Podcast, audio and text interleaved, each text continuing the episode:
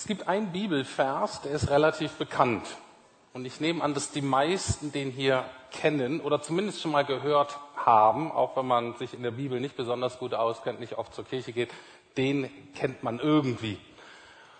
Und zwar ist er aus dem Neuen Testament und der geht ungefähr so. Es gibt so drei Dinge im Leben, Christen für Gott, von Gott, die total wichtig sind. Und das ist Glaube, Liebe, Hoffnung. Oder Glaube, Hoffnung, Liebe. Und in meinen ungefähr 25 Jahren, in denen ich Christ bin, habe ich sehr viel selber geredet und gehört über zwei Aspekte davon. Glaube und Liebe. Aber relativ wenig über Hoffnung. Und es ist mir am Anfang des Jahres aufgefallen, habe gesagt, oh, da stimmt was nicht, äh, und habe angefangen, ist es denn, wenn Paulus im Neuen Testament gesagt sind diese drei, die sind so wichtig, wie kann das sein, dass äh, diese eine ähm, so stiefmütterlich von mir und auch von anderen in der westlichen Kirche so behandelt wird? Und habe mich dann noch angemacht, äh, aufgemacht, wie ich das dann so mache und habe mal, kann man ja relativ leicht heute mit digitaler Unterstützung, alle Stellen aus der Bibel rausgesucht, die irgendwie mit Hoffnung und so weiter zu tun haben.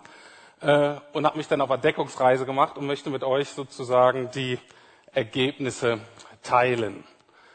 Und eins kann ich euch sagen, dass das Thema, also dass Paulus das nicht nur so rausge äh, äh, sich gepickt hat, Hoffnung ist irgendwie wichtig für ihn, sondern Hoffnung ist in der Tat ein ganz zentrales Thema in der Bibel. Und Gott selber identifiziert, identifiziert sich völlig damit, weil er selber lässt sich der Gott der Hoffnung nennen. Also verbindet sich ganz zentral mit diesem Konzept, mit dieser Botschaft der Hoffnung.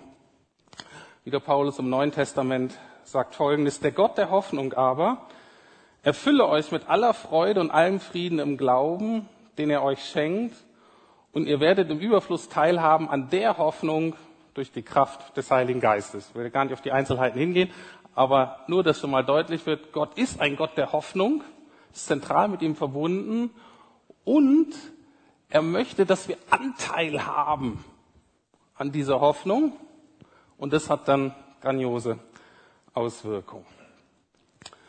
Worum geht es beim Thema Hoffnung insgesamt? So mal ganz grob. Ich hoffe, ihr alle kennt den Herrn der Ringe.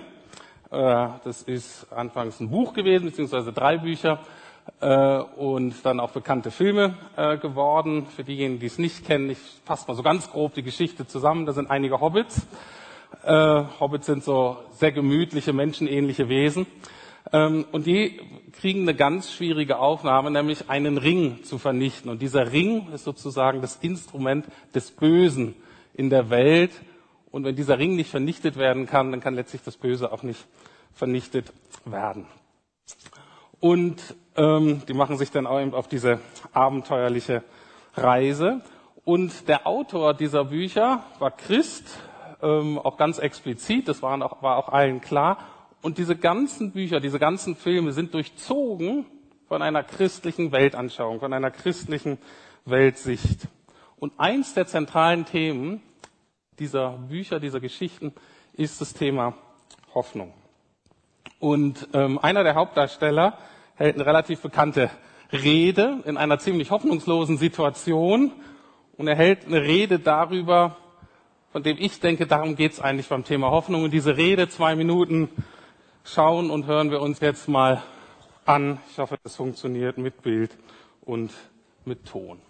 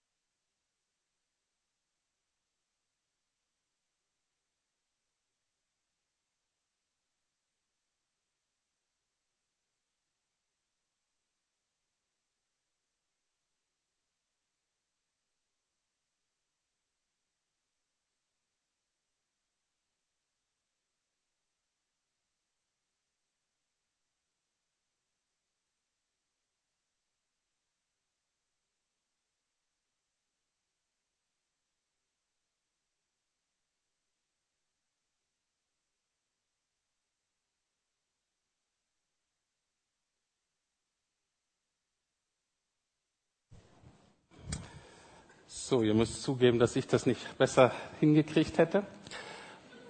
Und deswegen habe ich mir Hilfe geholt. Also, darum geht es beim Thema Hoffnung. Ich fasse mal für mich die drei entscheidenden Dinge zusammen. Es geht um die Geschichten, die wirklich zählen. Es geht um die großen Geschichten, die wirklich wichtig sind, die wirklich Bedeutung haben. Dann entsteht Hoffnung oder wir brauchen Hoffnung in Situationen, wo wir sind im Leben, wo wir denken, es ist alles falsch hier.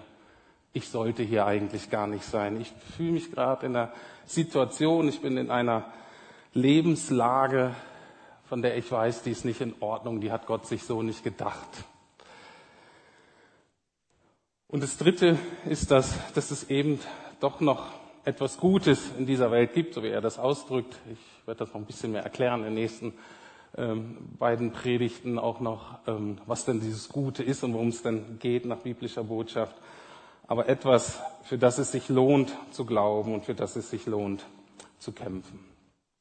Es geht um drei Dinge, von denen ich denke, dass wir sie eigentlich in unserer Gesellschaft, in unserem Land, auch in Berlin verloren haben. Und das erste ist, dass wir erkennen, dass wir selber, du und ich, Teil einer Geschichte sind, die wirklich zählt, die wirklich wichtig ist. Auch wenn wir eben nicht alles verstehen und auch wenn wir denken, uns ist nur eine kleine, unbedeutende Rolle zugeteilt worden. Wir sind Teil einer großen Geschichte, der Geschichte Gottes, die wirklich zählt, die wirklich Bedeutung hat. Und egal, ob du Mann oder Frau, jung oder alt, arm oder reich bist, ob du deutsch bist, halbdeutsch oder gar nicht deutsch, wie auch immer, es ist vollkommen egal. Ob du Single bist oder verheiratet, ob du große Freude an deinen Kindern hast oder gerade alles aus dem Ruder läuft, vollkommen egal. Wir alle sind Teil und haben eine ganz wichtige Rolle zu spielen. Das ist die eine Botschaft. Die andere ist, dass das Leben zumindest zeitweise ein Kampf ist. Und dass, wenn wir das nicht akzeptieren, wenn wir das nicht, wenn wir das nicht von Herzen bejahen, wird es nichts. Und die dritte Botschaft ist ganz einfach. Es gibt wirklich die Möglichkeit auf ein Happy End. Ist wirklich möglich. Ist nicht nur Illusion, ist nicht nur Fantasie.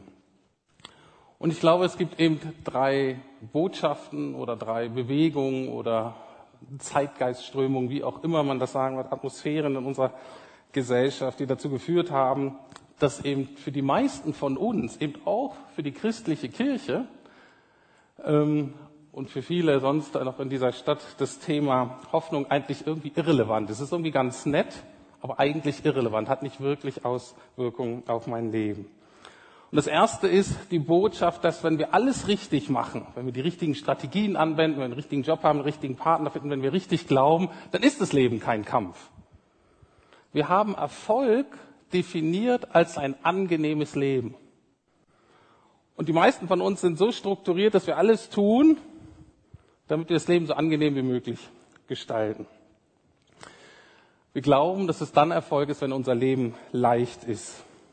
Und ich glaube, das ist falsch. Wenn ich die Bibel mir angucke, wird ein erfolgreiches Leben dadurch definiert, dass es eine erfolgreiche, siegreiche, erfüllte Vorbereitung auf den nächsten Abschnitt unseres Lebens ist. Der, wie die Bibel sagt, der größere Teil unseres Lebens, den größeren Teil unseres Lebens ausmacht. Habst du den Eindruck, dass viele irgendwie doch noch innerlich wünschen, dass das Leben wie so ein Wellnesswochenende wäre oder wie so ein Fußballabend unter Freunden? Und dass das nicht die Ausnahme ist, sondern die Regel. Und wir ständig frustriert sind, dass das nicht so ist. So ist das Leben nicht. Nicht in dieser Welt. Zweiter Punkt, und das hat mit Bedeutung zu tun, dadurch, dass unser Leben sich hauptsächlich um mein Wohlergehen dreht, haben wir dadurch leider nicht mehr den Eindruck, dass wir selbst ein, ein Teil einer Geschichte sind, die größer ist, für die sich wirklich zu kämpfen lohnt. Die Geschichten von den meisten von uns eigentlich zu klein geworden. Und da lohnt es sich nicht mehr für zu kämpfen, da lohnt es sich nicht mehr für zu glauben, da lohnt es sich nicht mehr für zu sterben. Und dafür lohnt es sich dann eigentlich auch nicht mehr zu hoffen. Ich glaube, und deswegen ist auch ein Grund, weshalb wir so viele Filme und Serien gucken und so viel im Internet rumsurfen, um Bedeutung und Sinn und diese großen Gefühle quasi in einem Paralleluniversum doch noch zu erleben. wo Gott sagt, hör mal zu, das könnte dein Leben sein, das ist dein Leben. Leb du das doch. Diese Bedeutung, dieses Abenteuer, diese Hingabe. Und drittens, wenn das Leben, dann habe ich vorher schon angedeutet, wenn das Leben dann doch irgendwie ein Kampf wird, dann erscheint er eben oft sinnlos, weil wir denken, wir machen was falsch, wir müssen uns anstrengen oder auch, weil wir nicht mehr an das Happy End glauben, weil wir denken, es ist ein sinnloser Kampf hier und den habe ich eigentlich verloren. Und dann hören wir eben auf, so zu leben, wie wir eigentlich wollen, wie wir eigentlich sollten. Mein Ziel mit diesen drei Predigten ist, jetzt nächste Woche nochmal, dann noch einmal im Oktober, um euch sozusagen eine biblische Hoffnung wieder vor Augen zu malen, zu zeigen, darum geht's eigentlich. Da sind wir eingeladen, vom Gott der Hoffnung in seine Hoffnung uns da einzuklinken. Und heute habe ich noch drei Punkte. Eine Frage, was ist Hoffnung? Also was passiert in uns? Was bewirkt Hoffnung in uns? Zweitens, worauf hoffen wir eigentlich? Was ist der Inhalt unserer Hoffnung? Und das dritte ist, wann entsteht eigentlich Hoffnung? Also wo sind so die Bücher, die Geschichten, die Bereiche, wo die Bibel am meisten über Hoffnung redet. Aber erstmal, was ist Hoffnung eigentlich? Worum geht's da? Da haben wir das Problem, was wir häufiger haben, dass ähm, ein Wort in der Bibel etwas ganz anderes bedeutet als im Deutschen, in unserem modernen Sprachgebrauch. Wenn wir sagen, ich hoffe auf etwas, sagen wir das als Gegensatz zu ich weiß etwas sicher. Ich hoffe, dass das Wetter morgen gut wird, aber ich, ich weiß es halt ja nicht, deswegen kann ich nur hoffen. Ich hoffe, dass ich mit 30 glücklich verheiratet bin. Ist aber mehr ein Wunsch, es wäre schön, aber richtig wissen tue ich es ja nicht. Ne? Und so gebrauchen wir das Wort Hoffnung. Im Griechischen und im Hebräischen, also die beiden Sprachen, in der die Bibel geschrieben wurde, hat das Wort Hoffnung eine andere Bedeutung. Und zwar hoffen, wenn da von Hoffnung geschrieben steht, bedeutet das einmal eine ganz konkrete Erwartung mit einer Gewissheit, dass sich das erfüllt.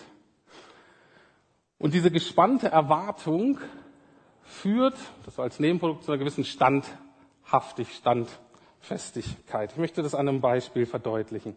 Stellt euch vor, ihr wart getrennt von einer geliebten Person Urlaub oder Geschäftsreise oder wie auch immer ähm, oder so, sonst einfach getrennt.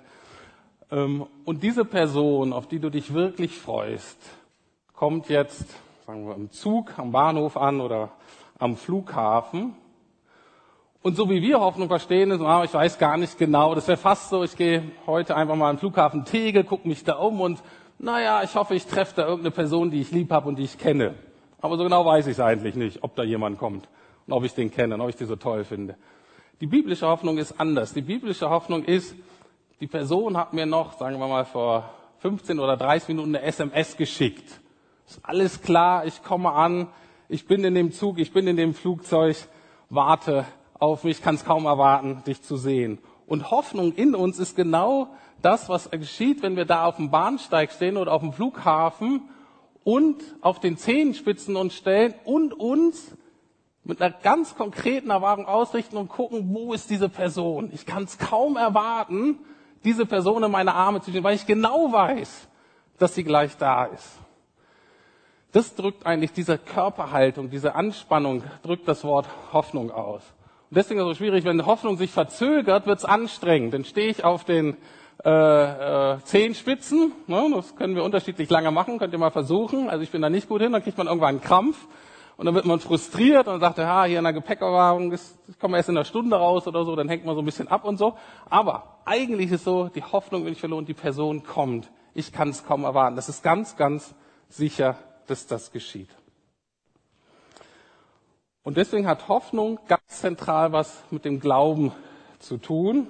Wie in Hebräer 11, einem, auch ein Brief aus dem Neuen Testament, wird es mal so definiert. Was ist denn der Glaube?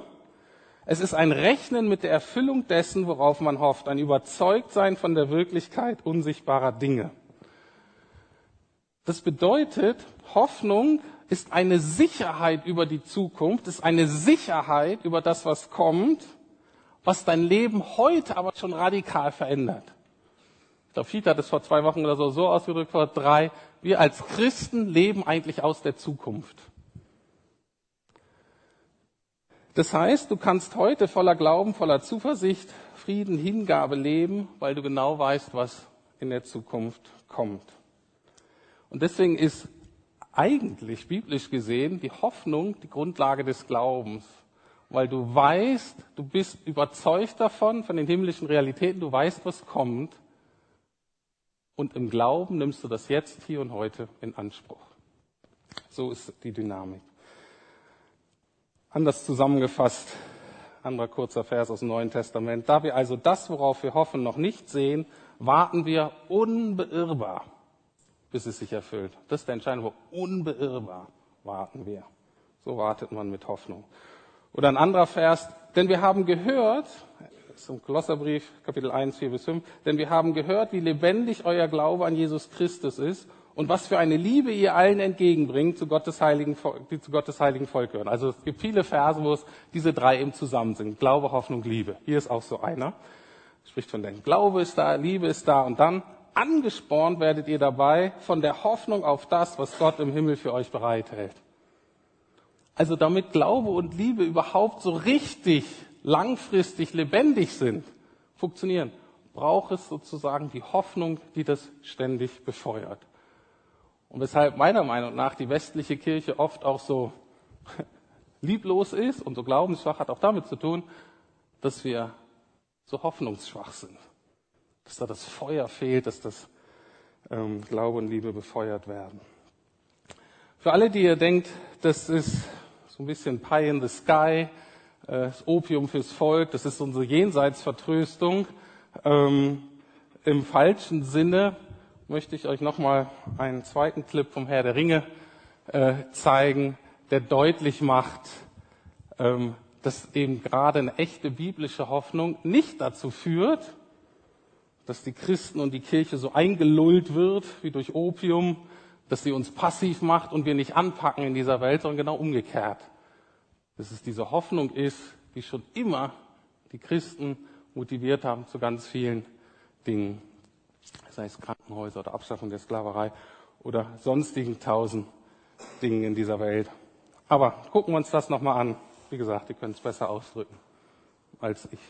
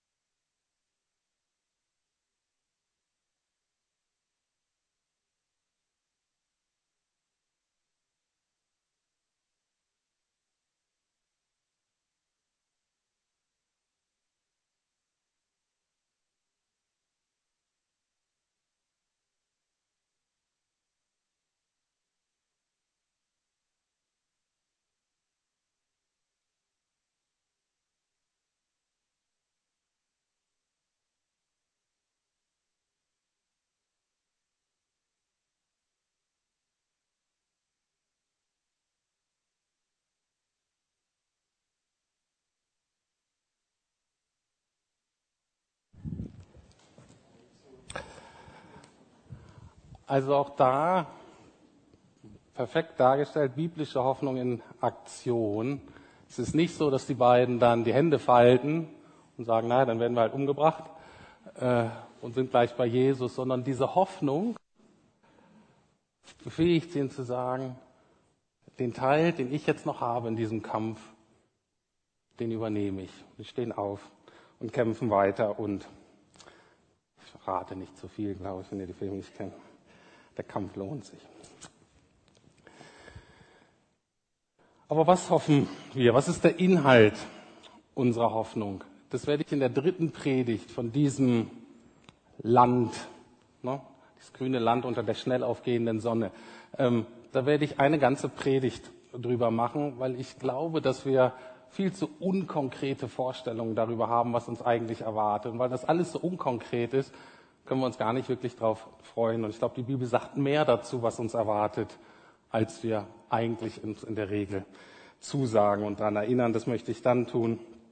Aber erstmal, was ist der zentrale Inhalt unserer Hoffnung? Und das hat mich, als ich Anfang des Jahres mich damit beschäftigt habe, wirklich überrascht, weil ich dachte, naja, die biblische Hoffnung, das hat viel mit Jesus hier jetzt erleben, mit Freude und mit Frieden und Heilung und was ich, Heilung körperlicher Art, Heilung seelischer Art, das ist so ähm, die Hoffnung. Und musste dann in weit über 100 Bibelstellen entdecken, dass das nicht der Schwerpunkt der biblischen Hoffnung ist. Der Schwerpunkt der biblischen Hoffnung, der Kern der biblischen Hoffnung ist die Hoffnung auf, eine, auf das nächste Leben, das, was wir Himmel nennen, also eine, die Wiederherstellung all des Guten, in diesem, was wir jetzt haben und die Überwindung all das, dessen, was wir noch nicht haben oder nicht mehr haben. Und interessant, gibt es dadurch Glück und Heilung und Zufriedenheit und Selbstwert und so weiter, was wir uns alle wünschen. Aber das sind praktisch die Nebenprodukte, die sich entwickeln, wenn wir eine biblische Hoffnung leben. Es ist nicht der Kern. Es ist nicht der Hauptfokus. Wie gesagt, viele denken jetzt, warum soll ich mich mit dem Himmel beschäftigen, mit diesem nächsten Leben? Und ich glaube, wir haben zutiefst alle verinnerlicht, dass das eine Botschaft ist für Arme, für diese Geflüchteten da jetzt in Syrien und so weiter, für Kranke und für die Alten. Aber wenn wir nicht in diese Kategorie gehören, betrifft uns dieses Thema gar nicht. Und ich glaube, das ist total falsch und wir sind alle beraubt worden. Und wenn ich gucke nur mein eigenes Leben oder um mich herum, auch gerade bei denen, die eigentlich erfolgreich sind und so weiter, wo, wenn du genauer hinguckst, ist ein Raub von Hoffnung, der zu allen möglichen Dingen, unguten Dingen führt. Ich glaube, wir haben alle Kraft und Durchhaltevermögen und auch Freude verloren weil wir, und das ist jetzt ein komischer Ausdruck, die Erinnerung an unsere Zukunft verloren haben. Wie können wir uns an unsere Zukunft erinnern? Interessanter Punkt werde ich in der dritten Predigt erklären. Aber da ist etwas, was Gott in alle Menschen hineingepflanzt hat, diese Sehnsucht. Und ähm, der bekannte Schriftsteller C.S. Lewis hat es mal folgendermaßen Ausdrücke gesagt. Es gibt Bedürfnisse in diesem Leben, die so stark in mir sind, aber die in diesem Leben nie voll erfüllt werden. Da habe ich mal ein Angeld, da habe ich mal einen Geschmack und dann sind sie wieder weg. Und er schlussfolgerte daraus, er gesagt, für mich ist deswegen nur logisch, dass ich letztlich nicht für dieses Leben auf dieser Welt geschaffen bin, sondern ich muss eigentlich, wenn das alles Sinn machen soll, für ein anderes Leben in einer anderen Umgebung geschaffen worden sein. Und wir müssen alle aufpassen, dass wir uns das nicht rauben lassen, dass wir uns nicht davon ablenken lassen. Zusammengefasst könnte man die biblische Hoffnung folgendermaßen beschreiben. Wir sind alle zu einer Person und zu einem Ort berufen. Letztlich zu einer Person, zu einer Art Beziehung und zu einer Umgebung. Und Gott ist diese Person, Vater, Sohn, Heiliger Geist. Und der Himmel, das heißt eine erneuerte Erde, ist dieser Ort. Das ist der Inhalt, Kerninhalt biblischer Hoffnung. Runtergebrochen, was hoffen wir also nach der Bibel? Vier Dinge. Und ich möchte jetzt ganz einfach vier Bibelstellen nennen, drei oder vier, um das deutlich zu machen. Wie gesagt, das war für mich selber auch eine Überraschung. Wir gesagt, okay, wenn das so ist, dann will ich mich da einklicken. So hat sich Gott Hoffnung gedacht. Und damit lebe ich seit einer Zeit und das ist wirklich, macht den Unterschied, macht den großen Unterschied fürs hier und jetzt und fürs Heute. Die erste Hoffnung, eben was ich schon angedeutet habe, was die Bibel das ewige Leben nennt. Paulus schreibt an einen seiner jungen Mitarbeiter Folgendes. Also Paulus war so derjenige, der so der entscheidende ähm, Pionier und Theologe der Christenheit oder einer der entscheidenden Christen und Leiter äh, der ersten Tage war. Und er schreibt dann sozusagen an die nächste Generation als so einen jungen Mitarbeiter Mein Dienst als Apostel soll dem Glauben derer zugutekommen, die Gott erwählt hat und dazu beitragen, dass die Wahrheit erkannt wird. Die Wahrheit, die uns lehrt, erstens in Ehrfurcht vor Gott zu leben und durch die wir jetzt die Hoffnung auf das ewige Leben haben. Schon vor Beginn der Welt hat Gott das ewige Leben versprochen, er, der nicht lügt. Das heißt, das ewige Leben, das Leben in einer wieder erneuerten Erde, wenn der Himmel auf die Erde kommt, war immer Teil des Designs Gottes. Das ist eigentlich, wie es angefangen hat, das ist eigentlich das, was Gott auf dem Herzen hatte. Und das ist das, wo jetzt wir drin sind, in diesem Kampf zwischen Gut und Böse und das, was Jesus getan hat mit seinem Tod und seiner Auferstehung, damit das wieder Realität wird. Das ist das Erste, worauf wir hoffen damit eng verbunden, auch darüber reden wir viel zu wenig. Als westliche Christen ist das, was die Bibel Jesu Wiederkunft nennt. Und zwar die Bibel ist sehr, sehr deutlich, dass Jesus zweimal kommt. Beim ersten Mal kommt er als Mensch und es wird genannt in Schwachheit kommt er. Er kommt als Mensch, um die Grundlage überhaupt zu legen für eine spätere Erneuerung und Erlösung. Er nimmt nämlich alle Ungerechtigkeit, alle Schuld, alles das, was daneben gegangen ist in den Jahren, nimmt er auf sich und stirbt sogar darunter. Das ist so Kernberufung seines ersten Kommen. Aber die Bibel ist ganz deutlich, dass vielleicht heute Nachmittag, vielleicht auch erst in 100 Jahren, keine Ahnung, von mir aus sehr gerne heute Nachmittag, kommt er, ich meine es ernst, war kein, war kein rhetorischer äh, Kniff sozusagen, ich meine es ernst. Es kann nicht besser werden ich sehne mich danach, dass Jesus diese Sache hier auf der Welt letztlich selber in die Hand nimmt. Ähm, wann auch immer das sein wird, die Bibel ist sehr deutlich, er kommt ein zweites Mal wieder, um dann auf, Grund, auf der Grundlage, die er da gelegt hat, mit seinem Tod, mit dem Angebot der Vergebung und so weiter, wirklich Gerechtigkeit zu etablieren. Und dann kommt er eben als Herrscher, als König, als Richter und er kommt dann mit seiner ganzen Macht und man sagt dann, er kommt dann in Herrlichkeit. Und wieder schreibt dann diesen jungen Mitarbeiter, der ist ja, ich keine Ahnung, wie alt er ist, wahrscheinlich so Anfang 20, würde ich mal sagen, vielleicht auch jünger. Er schreibt, Gottes Gnade führt auch dazu, dass wir voll Sehnsucht auf die Erfüllung der Hoffnung warten, die unser höchstes Glück bedeutet. Das Erscheinen unseres großen Gottes und Retters Jesus Christus in seiner ganzen Herrlichkeit. Das ist ein junger Mann, Anfang 20, was glaubst du, wie ich da heute gucke, wenn ich mal Mitarbeiter sage, das ist dein, ne, du redest über dein Leben, du machst Mentoring, du erzählst dem was. Und eigentlich muss ich denen sagen, was ist eigentlich dein höchstes Glück? Und dann kommt, keine Ahnung, den Job finden, Frau, alle richtigen äh, Aufgaben hier in der Gemeinde, keine Ahnung, was er alles will. Und nach der Bibel muss ich denen sagen, immer dein allerhöchstes Glück, worauf du eigentlich dich ganz investieren musst, dass Jesus wiederkommt in Herrlichkeit. Das ist dein größtes Glück.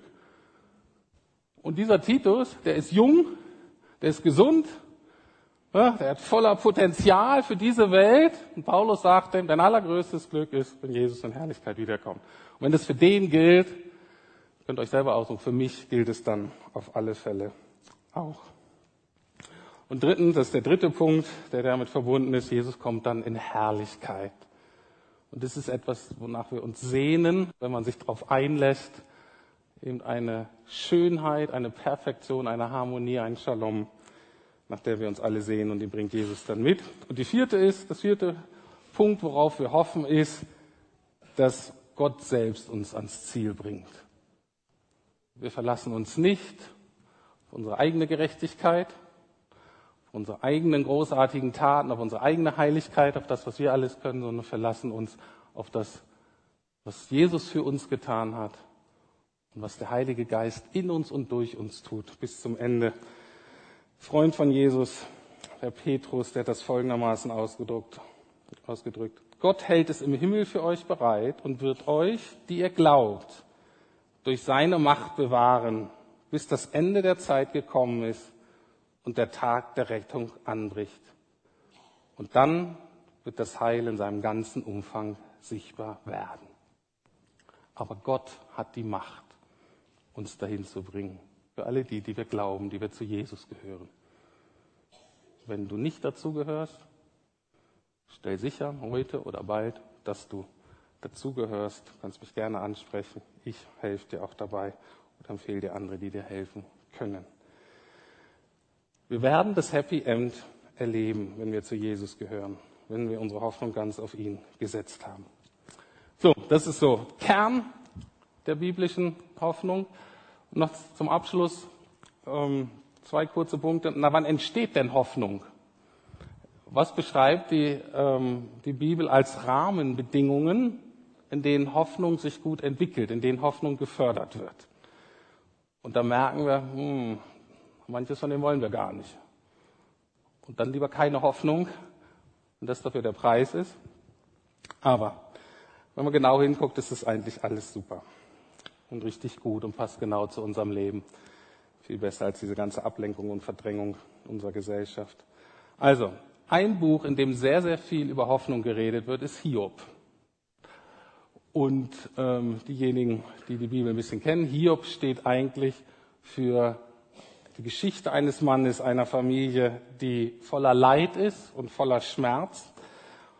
Und allgemein könnte man sagen, Hoffnung entsteht da oder Hoffnung wird dann gebraucht, sagen, wenn man mit Leiden zu tun hat, mit Problemen oder wir könnten auch sagen, mit völliger Überforderung. Ich weiß eigentlich überhaupt nicht ein noch aus. So hat es damit zu tun, dass Leiden und Schmerzen und Überforderungen und große Probleme neben der Warum-Frage, die leider ziemlich viel Zeit ähm, absorbiert, uns zu einer ganz anderen Frage führt, die wichtig ist, die wir uns stellen müssen. Und zwar körperliches oder seelisches Leid bringen folgende Fragen an die Oberfläche. Wann wird es eigentlich besser? Wie lange muss ich das hier noch durchhalten? Und dann die Frage, worauf hoffe ich eigentlich? Und diese Frage der Hoffnung, was ich haben möchte, wonach ich mich sehne, ist verbunden mit einer anderen Frage, auf wen vertraue ich denn jetzt, dass ich sicher sein kann, dass das auch wirklich passiert? Und wenn man diese Frage mal ehrlich stellt, dann merkt man diese tiefen Fragen, wem kann ich wirklich vertrauen? Da hält nicht viel. Da hält kein Job, da hält kein Ehepartner, da hält kein Geld, zumindest nicht endgültig. Das sind Fragen, wo wir ganz alleine letztlich vor unserem Leben und vor Gott stehen. Worauf kann ich wirklich vertrauen? Und deswegen hat Hoffnung immer auch damit zu tun. Aber, und das ist ganz interessant, im Neuen Testament kommt zu dieser Leidenskomponente, die total da ist, eine andere Komponente dazu, die ganz, ganz wichtig ist. Und zwar ist, wenn man so unter der Hoffnungsperspektive im Neuen Testament liest, geht Leid einher mit Erfahrung von Herrlichkeit, Erfahrung von Gottes Liebe, Erfahrung von Gottes Zuwendung. Einer seiner Freunde und Schüler, der Johannes, der hat danach über Jesus geschrieben, ich habe den angeguckt, der war voll Gnade und Herrlichkeit. Das heißt, mit dem zusammen, das war zwar total herausfordernd und mein Leben ist dadurch in vielen Dingen auch schwieriger geworden, ne, der ist verfolgt worden und so weiter. Ähm, aber mit ihm, mit Jesus, da war was an Herrlichkeit, da war eine Beziehungsqualität, ähm, die war einfach fantastisch. Und er hatte wirklich gewusst, wovon er redet, wenn er dann im letzten Buch der Bibel schreibt, wie alles werden wird. Auch der Petrus schreibt viel darüber, der andere Freund. Er sagt, ich weiß genau, wie Jesus war, auf den kann ich mich verlassen. Er hat mir das gesagt, der hat das selber vorgelebt, ich habe das geschmeckt, das wird kommen. Und der dritte große, eben der Paulus. Paulus kannte Jesus gar nicht selber. Ähm, hat Jesus praktisch nie als Mensch sozusagen leiblich kennengelernt, ist erst später dazu gekommen. Aber Jesus ist dem Paulus in einer Vision erschienen, so, so nennt man das. Das heißt, ähm, Paulus konnte es nicht richtig schreiben, er wusste nicht, schlafe ich nun, träume ich, wache ich, aber es war ganz real, was er da erlebt hat, es war ihm vollkommen klar, was Jesus ihm da gezeigt hat. Und Paulus sah, ich habe da was erlebt, was so schön war und so kostbar und so herrlich, dass ich eigentlich sofort hier meine Koffer packen würde und sage, Jesus, ich will nur noch da sein bei dir. Das war einfach fantastisch. Und er sagte, aber bis dieser Zeitpunkt da ist, werde ich eben noch ausgepeitscht und gesteinigt und verlacht und verhöhnt und in den Kerker gesperrt. Jesus, so lange wie du willst. Ist egal. Aber ich weiß ganz genau dem allen, wozu ich das mache, wofür ich hier kämpfe, ist, ich weiß, dass das, was der Leben Realität werden wird. Und nicht nur kurz, nicht nur ansatzweise, sondern dann lange und für immer. Dass ich glaube, Menschen mit Hoffnung sind wirklich Menschen, die beides erfahren haben. Die Not, das Elend dieser Welt, die völlige Überforderung, dieses Sein in Situationen, wo du denkst, was mache ich hier eigentlich? Das ist alles falsch. Ich muss hier weg, ich muss hier raus. Das geht so nicht. Und gleichzeitig ein Vorgeschmack, eine Erfahrung von Gottes Herrlichkeit, von Gottes Liebe, von Gottes Zuwendung, von Machtmöglichkeiten und Befähigungen, die wir ohne ihn nicht hätten. Und das zusammen bildet dann eine starke Hoffnung. Und drittens, und damit schließe ich ab, Hoffnung hat sehr viel mit Gebet zu tun. Es gibt ein Buch, was sogar das Gebetsbuch der Bibel genannt wird. Das sind die Psalmen im Alten Testament und auch da wird sehr viel über Hoffnung geredet. Und auch das ist, wenn man mal drüber nachdenkt, auch nur logisch. Hoffnung, damit Hoffnung sich wirklich entwickeln kann, Hoffnung braucht sozusagen inneren Raum in uns. Ein Raum der Stille, ein Raum des Nachdenkens, auch mal ein Raum des Nachspürens.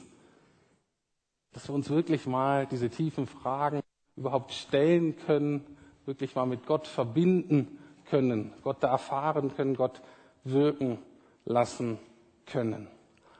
Und solange wir alle so busy sind und abgelenkt und beschäftigt mit der Erreichung unserer ganz allen wichtigen Ziele, und ich sage ja nicht, dass das alles unwichtig ist, ähm, fehlt uns oft so eine Art Resonanzboden, der von Gott zum Schwingen gebracht werden kann, damit sich diese Hoffnung und diese Vorfreude und so weiter entwickeln kann. Denn Hoffnung ist kein nicht das gleiche wie Optimismus oder positives Denken oder Persönlichkeiten, die eben eher denken, Mensch, das Glas ist halb voll, das wird schon. Hoffnung hat eine ganz andere Qualität. Gut, soweit. Erstmal von mir. Ich habe jetzt von äh, Gebet gesprochen. Ich habe jetzt von ähm, Realitäten gesprochen und wir sonst irgendwie nicht so leben.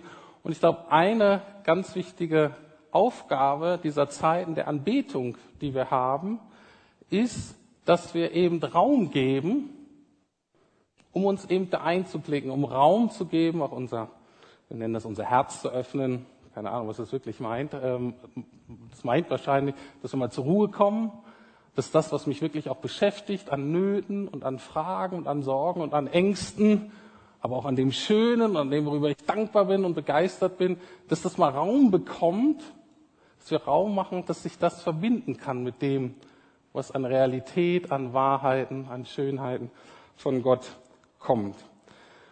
Und deswegen ist eine wichtige Aufgabe jetzt auch dieser Anbetungszeit, die wir jetzt haben, und wie gesagt, wir haben jetzt wirklich noch Zeit dafür, uns einzuklinken, einen Vorgeschmack zu entwickeln auf himmlische Herrlichkeit, auf Wahrheiten, und zwar ganz auf Jesus auszurichten, auf seine Liebe, auf das, was er getan hat, uns einzuklinken in das, was bei ihm jetzt schon Realität ist, das, was bei uns in Zukunft Realität sein wird und was dann aber jetzt heute hier uns auch schon berühren und verändern soll. Von daher haben wir jetzt eine Zeit der Anbetung. Nehmt euch Zeit dafür. Guckt doch mal, was hat euch jetzt angesprochen. Ähm, vielleicht auch ganz grundsätzlich zu sagen, Herr, ich habe noch nie über Hoffnung nachgedacht, ich bin völlig diesseitig orientiert. Öffne du mir das, erschließt du mir dieses Thema ganz neu. Ähm, darum wollen wir jetzt bitten, ich bete noch eben, lade den Heiligen Geist ein. Herr Heiliger Geist, wir laden dich jetzt ein, dass du wirkst. Du bist schon da, dafür danke ich dir und ähm, ich habe über Realitäten gesprochen, die eben letztlich nicht von dieser Welt sind und die wir denen eben letztlich auch nicht völlig mit unserem Verstand, den Gefühlen oder Prägungen ähm, erfassen können, sondern Heiliger Geist ist was, was du uns offenbaren musst, was du uns geben musst, was du uns schenken musst. Und Heiliger Geist, da lade ich dich wirklich ein, dass du wirkst, dass du uns mit hineinnimmst, dass wir erkennen, dass du ein Gott der Hoffnung bist und dass du mit uns hineinnimmst in die Hoffnungsdimension die auf uns warten, die jetzt schon für uns da sind. Wirke du, Herr, verherrliche den Vater und den Sohn. Amen. peuvent